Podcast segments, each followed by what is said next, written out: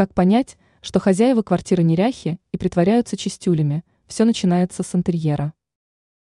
На первый взгляд в доме может быть порядок и чистота, но кому не знакома ситуация, когда убираются только по случаю визита гостей. В таких ситуациях отличить нечистоплотного хозяина можно по мелким деталям в интерьере. Эксперт сетевого издания «Бел новости в области дизайна и интерьера» Юлия Тычина рассказала, как понять, что хозяева квартиры лишь притворяются чистюлями. Входная дверь. Идет ли речь о входной двери в тамбур, квартиру или дом, не имеет значения. Важно, чтобы она была чистой. Заляпанная и пыльная входная дверь может много интересного рассказать о тех, кто живет за ней. Стекло и зеркала.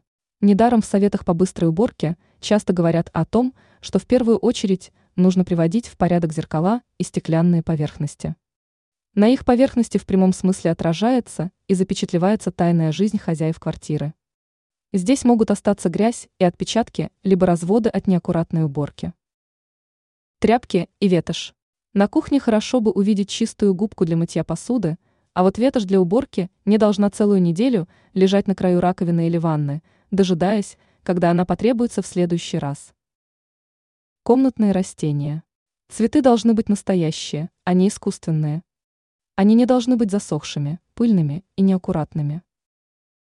Ральшторы и жалюзи. Практичная вещь, которой редко уделяют внимание. Их мало просто протирать тряпкой. Периодически их нужно снимать с окон и мыть. Все эти и другие детали не ускользнут от пристального взгляда аккуратной хозяйки. Незамеченными они останутся лишь в доме, где живут неряхи. Ранее мы рассказывали, какие тренды прошлого года могут найти себе место в интерьере в наступившем году.